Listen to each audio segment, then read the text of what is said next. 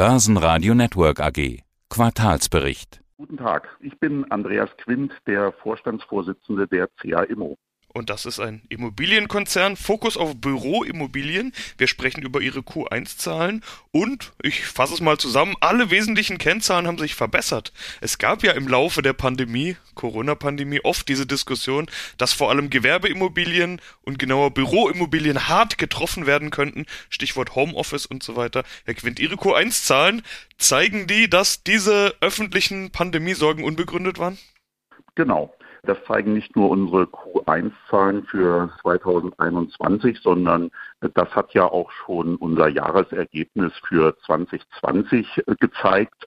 Ich denke, man muss das auch einordnen. Wenn gesagt wird, Gewerbeimmobilien sind von der Pandemie betroffen, dann ist das insofern richtig, dass die natürlich stärker getroffen sind als Wohnimmobilien, wenn man das als Gegensatz in Investitionsmöglichkeiten sieht. Allerdings sind innerhalb der Gewerbeimmobilien die Büroimmobilien am wenigsten betroffen. Wenn man die richtige Investmentstrategie hat, wie wir, sogar praktisch gar nicht. Unter den Gewerbeimmobilien sind insbesondere die Einzelhandelsimmobilien und die Hotelimmobilien getroffen. Und beides haben wir entweder gar nicht oder nur in sehr geringem Umfang. Unser Fokus auf hochwertige Büroimmobilien in den großen Städten Europas, dort dann wiederum in den Top-Lagen, was dann in der Konsequenz auch dazu führt, dass unsere Mieter in der Regel Top-Mieter sind, hat sich in der Pandemie ausgezahlt. Wir haben 2020 zwar kein Rekordergebnis in der Weise hingelegt, dass alle Zahlen besser gewesen sind als im Rekordjahr 2019, aber fast alle. Und im ersten Quartal 2021, über das wir jetzt reden, hat sich unser Wachstumskurs äh, fortgesetzt. Und wie Sie es richtig schon eingeführt haben, alle wesentlichen Kennzahlen sind besser geworden. Unser FFO 1, das ist das nachhaltige Ergebnis. Das ist eigentlich die Zahl, auf die viele schauen, weil es eben das nachhaltige Ergebnis ist. Das lag immerhin um fünf Prozent über dem Vorjahreswert. Unser Netto-Mietergebnis ist um zwei Prozent gestiegen. Wir haben ein positives Neubewertungsergebnis im ersten Quartal 2021 von über 63 Millionen Euro. Da lag dann der Wert im vergangenen Jahr noch bei minus 11 Millionen Euro. Allein daran können Sie schon den Unterschied erkennen. Das Konzernergebnis ist sogar um 24 Prozent gestiegen. Auch der Substanzwert der Aktie ist um drei Prozent gestiegen. Und das starke Konzernergebnis kommt nicht nur durch die Neubewertung, sondern auch dadurch, dass wir auch in den letzten Monaten unser Verkaufsprogramm weiter fortsetzen konnten. Also wir haben die Pandemie bisher sehr, sehr gut überstanden und äh, der Rest, der noch vor uns liegt, den werden wir wohl auch gut überstehen. Jetzt haben Sie ja schon gesagt, Ihre strategische Ausrichtung hat dafür gesorgt, dass Sie eigentlich gar nicht so sehr von dieser Pandemie oder den Auswirkungen der Pandemie betroffen waren. Von der Pandemie betroffen waren wir ja alle, aber die Auswirkungen aufs Geschäft waren bei Ihnen relativ gering. Mussten Sie denn irgendwelche besonderen Anstrengungen aufbringen, um dieses gute Q1 zu erzielen? Oder haben Sie quasi Ihre Strategie ohne irgendwelche Sonderpfade einschlagen zu müssen fortsetzen können? Also man muss sagen, dass im Prinzip für die Immobilienwirtschaft das Thema Pandemie jetzt im ersten Quartal 2021 schon weitgehend erledigt war. Das Jahr 2020 war natürlich davon geprägt, dass wir insbesondere in unserem Asset Management Bereich intensive Gespräche mit Mietern führen mussten, um zu sehen, wie sich die Pandemie einerseits auf die Mieter, andererseits auch auf die Mietverhältnisse auswirkt. Das ist aber jetzt im Jahr 2021 im Grunde genommen weitgehend erledigt. Wir führen Statistiken darüber, wie viele Gespräche mit Mietern unser Asset Management führen muss. Und das ist äh, zu Beginn und im Verlauf der Pandemie im letzten Jahr förmlich explodiert, auch weil die Rechtslage in vielen Bereichen und in vielen Ländern anfänglich unklar war. Aber im Grunde genommen sind diese Unsicherheiten durch. Und äh, wie man das auch zum Beispiel an den Aktienkursen, an den Börsen sieht, im Prinzip hat sich die Geschäftswelt auf die Zeit nach der Pandemie eingestellt. Und das, was Sie angesprochen haben, mussten wir irgendwelche besonderen Leistungen erbringen oder Zahlungen äh, oder Verzichte aussprechen. Das war äh, jetzt im ersten Quartal 2021 nicht notwendig. Das war auch in 2020 sehr limitiert und hat sich im Wesentlichen auf äh, sehr kleine Mieter konzentriert, ähm, wo wir natürlich dann auch eine große Flexibilität gezeigt haben. Also wenn ein Coffeeshop äh, in der Lobby in Prag Probleme hatte, dann haben wir den Mietern natürlich geholfen. Die können ja auch nichts dafür, wenn die Mieter dann im Lockdown zu Hause bleiben mussten und keiner mehr den Kaffee gekauft hat. Die etwas größeren Themen gab es dann bei den Hotels. Wir haben zwar äh, so um die fünf Prozent Hotels nur, aber äh, mit denen musste dann eben auch äh, geredet werden und da haben wir dann auch Verabredungen getroffen, die in der Regel sowohl dem Hotelbetreiber als auch uns sinnvoll erschienen. Aber wie gesagt, dieses Thema war hauptsächlich ein Thema 2020 und das erste Quartal dieses Jahres war davon schon wieder weitgehend unbeeinträchtigt. Ihre Strategie sind ja unter anderem eigene Projektentwicklungen. Bei Projektentwicklung lässt sich ja gerade Folgendes feststellen, dass die Preise im Bau massiv angestiegen sind. Die Rede ist überall von Inflation, könnte aber auch nur ein kurzfristiges Phänomen sein. Sorgen Sie sich um die Preise fürs Bauen? Grundsätzlich nicht. Wir sehen hier Pendelbewegungen. Also zum Beispiel in den Jahren 2018, 2019 sind die Baukosten überdurchschnittlich stark angestiegen, wenn man das mit den langjährigen Werten vergleicht. Im Jahr 2020 sind dann die Baukosten wieder stark zurückgegangen. Das hing dann eben mit der Pandemie zusammen und dass im Jahr 2020 weniger Baumaßnahmen äh, begonnen wurden. Und jetzt sehen wir diese etwas merkwürdige Situation, dass bestimmte Rohstoffe teurer werden, wie zum Beispiel Holz oder Dämmmaterial oder auch Computerchips. Es ist ja eine sehr merkwürdige Situation, dass manche Automobilhersteller jetzt nicht mehr voll produzieren können, weil ihnen Computerchips fehlen. Das sind offenkundig Verwerfungen jetzt im Zuge des Wiederanfahrens der Weltwirtschaft am Ausgang der Pandemie. Wir machen uns um die Baukosten keine besonderen Sorgen. Erstens ist das so, dass unser Einkauf bei einem Projekt oder bei den Projekten der Größe, die wir haben, eben über mehrere Jahre erfolgt. Und wenn dann in irgendeinem Quartal oder einem Halbjahr bestimmte Rohstoffkosten höher sind, dann schlägt sich das eben auf das Projekt äh, nur abgeschwächt nieder.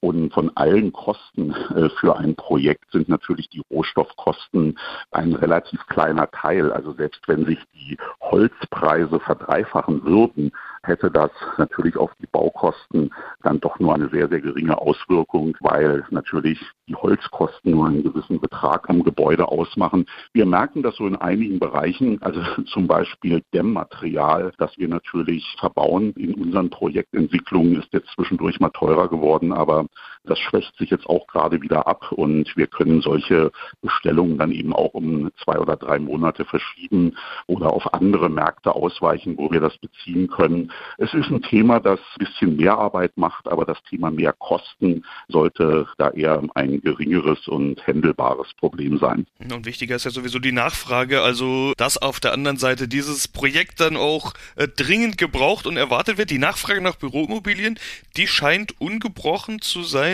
Spielt ja auch eine Rolle beim Thema, über was wir gleich sprechen wollen, nämlich ihre Verkäufe? Oder sieht man doch irgendwie geartete Post-Covid-Phänomene in der Branche? Wir haben, das ist glaube ich die gute Nachricht, kürzlich, wir hatten das ja auch äh, gemeldet, einen der größten Büromietverträge in der Geschichte der CAIMO abgeschlossen. In Berlin haben wir etwa 35.000 Quadratmeter neu vermietet. Wir haben eine unserer Projektentwicklungen genannt Upbeat, relativ zentral in Berlin, in der Nähe des Hauptbahnhofes an die DKB. Das ist eine Bank, die eine Tochtergesellschaft der Bayerischen Landesbank ist, vermietet. Langfristig wichtig und äh, das ist der größte Mietvertrag, den wir, glaube ich, in Deutschland seit zehn Jahren abgeschlossen haben und einer der größten Mietverträge, die die CAIMO jemals abgeschlossen hat. Also Sie erkennen daran, dass es sehr, sehr gut möglich ist, sehr gute Büroimmobilien in guten Lagen, in guten Städten, in guter Bauqualität, auch in der Pandemie und vor diesem Hintergrund der Befürchtungen um Büroimmobilien zu vermieten. Wir schließen ständig neue Mietverträge ab. Es gibt sicherlich sicherlich Auswirkungen. Also wenn Sie die Datenlage insgesamt sehen, merken Sie schon, dass die Anzahl der abgeschlossenen Mietverträge in den verschiedenen Büromärkten zurückgegangen ist, dass ähm, die Flächen, die vermietet wurden, runtergegangen sind. Aber das sind natürlich Daten für, sagen wir mal, hoffentlich den letzten Teil der Pandemie. Wir werden dann sehen, was es für Nachholeffekte geben wird. Die Anmietung von Büroflächen ist eben etwas, wo der neue Mieter dann doch eben sehr, sehr gerne sich die Flächen ansieht, äh, vor Ort ist. Das ist etwas, was man dann eben doch nicht per Videokonferenz oder WebEx so gut machen kann. Und natürlich ist es auch so, dass die Unternehmen vorsichtiger geworden sind in der Pandemie und bestimmte Entscheidungen auch über die Anmietung von Flächen, wenn das möglich ist, nochmal aufgeschoben haben. Grundsätzlich sehen wir den Effekt, dass wir relativ viele, mehr als wir erwartet haben, Verlängerungen von Mietverträgen in unserem Portfolio haben. Also Mietverträge, wo wir, sagen wir mal, in der zweiten Jahreshälfte 2019 noch gedacht haben, der Mieter geht Ende 2020 raus. Der kam dann Mitte 2020 zu uns und hat dann überraschend gesagt, also ich würde jetzt doch gerne drin bleiben und den Mietvertrag nochmal um drei oder fünf oder zehn Jahre verlängern. Das sind sozusagen die positiven Effekte. Auf der anderen Seite liegt es dann bei uns so, dass die Neuvermietungen etwas unter Plan gewesen sind, aber insgesamt, wie wir ja vorhin schon besprochen haben, wir haben eben dieses stabile Ergebnis äh, und Portfoliowachstum und wir sehen in unserem Portfolio Verschiebungen, was bestimmte Themen angeht, aber insgesamt ist es halt ein Wachstum. An- und Verkäufe, das will ich natürlich auch noch ansprechen. Sind An- und Verkäufe durch die Corona-Zeit schwieriger oder einfacher geworden. Ich denke, bei Verkäufen dieses Thema TINA, there is no alternative, Anlagenotstand, hat sich wahrscheinlich eher noch verschärft. Also Käufer gibt's wahrscheinlich genügend. Wie ist es denn, wenn Sie selber kaufen wollen? Das dürfte wahrscheinlich auch schwieriger geworden sein. Ja und nein. Also das hängt sicherlich ganz eindeutig von der jeweiligen Marktsituation ab. Also grundsätzlich muss man sagen, dass es ähnlich wie in den Vermietungsmärkten natürlich auch in den Investmentmärkten Corona-Einflüsse gab und gibt. Das heißt, die Volumina, Anzahl der Transaktionen, die Anzahl der umgesetzten Werte ist natürlich zurückgegangen in den letzten Monaten. Es war allerdings für uns verhältnismäßig einfach, unser Verkaufsprogramm umzusetzen. Das heißt, wir haben also eine Vielzahl kleinerer und mittlerer Objekte in den letzten, sagen wir mal, 15 Monaten verkaufen können. Märkte, aus denen wir uns zurückgezogen haben, kleinere Städte, Objekte, die für uns zu klein sind, die nicht hundertprozentig in unser Portfolio passen. Da haben wir zum Teil deutlich über unseren Buchwerten Kaufpreise erzielen können. Also wie Sie richtig vermuten, der Markt zum Verkaufen von Immobilien war durchaus gut, auch während der Pandemie, was zu einem gewissen Teil daran liegt, dass eben in diesen Zeiten gigantischer Rettungsschirme und Rettungsprogramme, steigender Staatsverschuldung, die Nachfrage nach Immobilien ungebrochen war und teilweise insbesondere in den Top-Lagen die Immobilien auch deutlich mehr wert geworden sind. Das haben wir für unser Bereinigungsprogramm im äh, Immobilienverkauf sehr gut ausnutzen können. Wir haben allerdings auch in 2020 insbesondere durchaus Zukäufe machen können, sowohl in Berlin, in Deutschland als auch in Warschau, in Polen. Also es gab auch in diesen Zeiten äh, durchaus Möglichkeiten für uns sehr geeignete Objekte zu attraktiven Preisen zu kaufen. Allerdings, wenn Sie mich fragen, was ist schwieriger, würde ich sicherlich sagen, es ist zurzeit schwieriger zu kaufen als zu verkaufen. Aber insgesamt sind wir sehr zufrieden. Das Wachstum kommt eben bei uns dann doch nur zu einem im Endeffekt äh, zurzeit kleineren Teil aus dem Erwerb von neuen Immobilien, sondern eher aus den Fertigstellungen unserer Projektentwicklung. Und das Geld aus den Verkäufen soll ja auch reinvestiert werden. Habe ich auch aus der Pressemeldung gelesen, dass sie diese Gelder dann in Projektentwicklung oder Käufe investieren wollen. Geld ist sowieso genügend da. Über eine Milliarde Euro liquide Mittel haben sie noch. Das klingt ja fast nach nicht nur Projekte, sondern auch nach Käufen oder vielleicht sogar Übernahmen. Ich spiele natürlich auf die großen Themen der Branche gerade an. Man hat zeitweise, es gibt ja momentan wieder große Übernahmen, ohne dass wir da jetzt im Speziellen drüber sprechen wollen, aber man hat manchmal fast das Gefühl, es gibt immer wieder Phasen in der Immobilienbranche, in denen nicht mehr genügend Objekte zum Kaufen da sind, also übernehmen sich dann eben die Firmen gegenseitig. Sind Sie auch an Übernahmen interessiert? Genügend Geld wäre ja da. Also eine Milliarde klingt viel. Auf der anderen Seite sind wir ein Unternehmen, das, was das Vermögen angeht, dann im Bereich von fast sechs Milliarden sich bewegt. Und in Zeiten wie diesen muss man einfach eine hohe Liquidität halten. Man muss eben im Worst Case auch immer damit rechnen, dass Banken Kredite, die sie uns gegeben haben und die einfach planmäßig auslaufen, dann vielleicht in dem einen oder anderen Fall doch nicht verlängert werden. Wir wissen ja nicht, ob es vielleicht in der zweiten Jahreshälfte doch zu den einen oder anderen Problemen im Bankensektor kommt.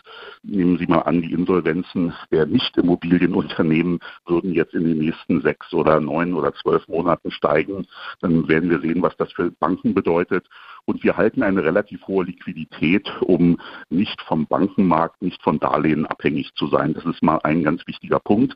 Der zweite Punkt ist, wir investieren große dreistellige Millionenbeträge in unsere laufenden Projektentwicklungen. Also von der Milliarde, von der Sie sprechen, da gehen über 500 Millionen in den nächsten Monaten einfach direkt in unsere Projektentwicklungen. Also wir haben unabhängig von Zukäufen von Immobilien durchaus Verwendung für diese Liquidität. Und wir haben gerade Dividende gezahlt.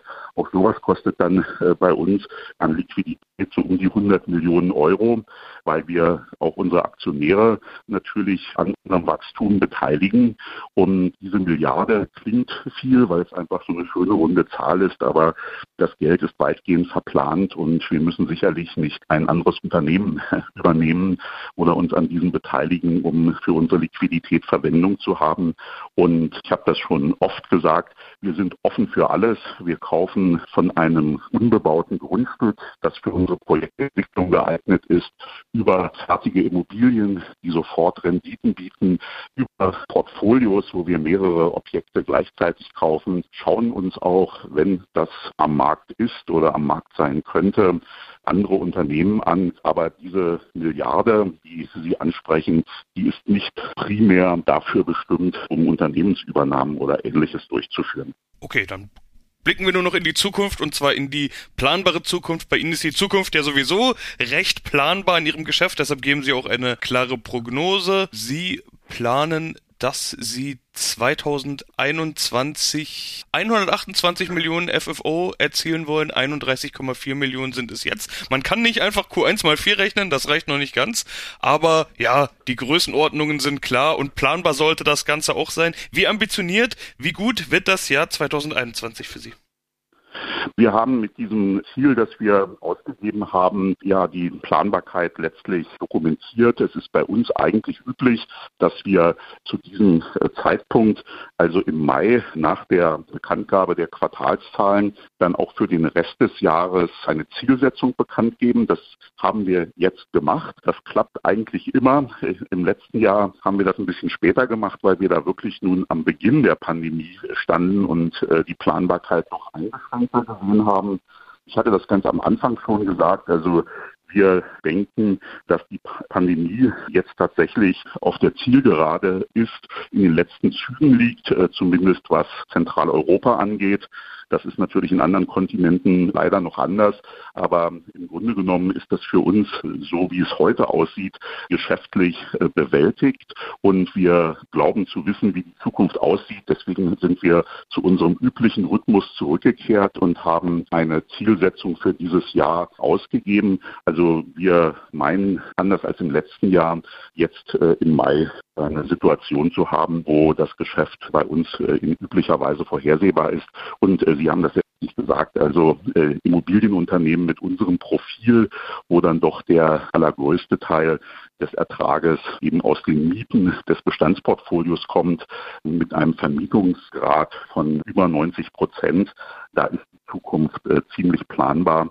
Und äh, per heute erwarten wir äh, keine äh, Überraschungen, die äh, uns nicht ermöglichen, diese 128 Millionen Euro FFO 1 für 2021 zu erzielen. Und wir haben dieses Jahr auch gesagt, dass wir glauben, dass wir nochmal einen etwas kräftigeren Wachstumssprung in 2022 haben werden und haben deswegen schon eine Zielsetzung auch für das nächste Jahr ausgegeben. Und äh, auch daran äh, können Sie erkennen, wir sind uns äh, der Planbarkeit ziemlich sicher, sonst würden wir nicht bei 2021 schon eine Zielsetzung für 2021 und 2022 äh, veröffentlichen. Da sollen es nämlich 140 Millionen Euro FFO werden. So viel nur zum Schluss. Aber darüber werden wir in den nächsten Monaten noch häufig genug sprechen. Deshalb sage ich soweit erstmal vielen Dank, Herr Quint, und viel Erfolg für die nächsten Monate. Ja, vielen Dank auch an Sie. Börsenradio Network AG. Ihr Internetradio für Börseninformationen.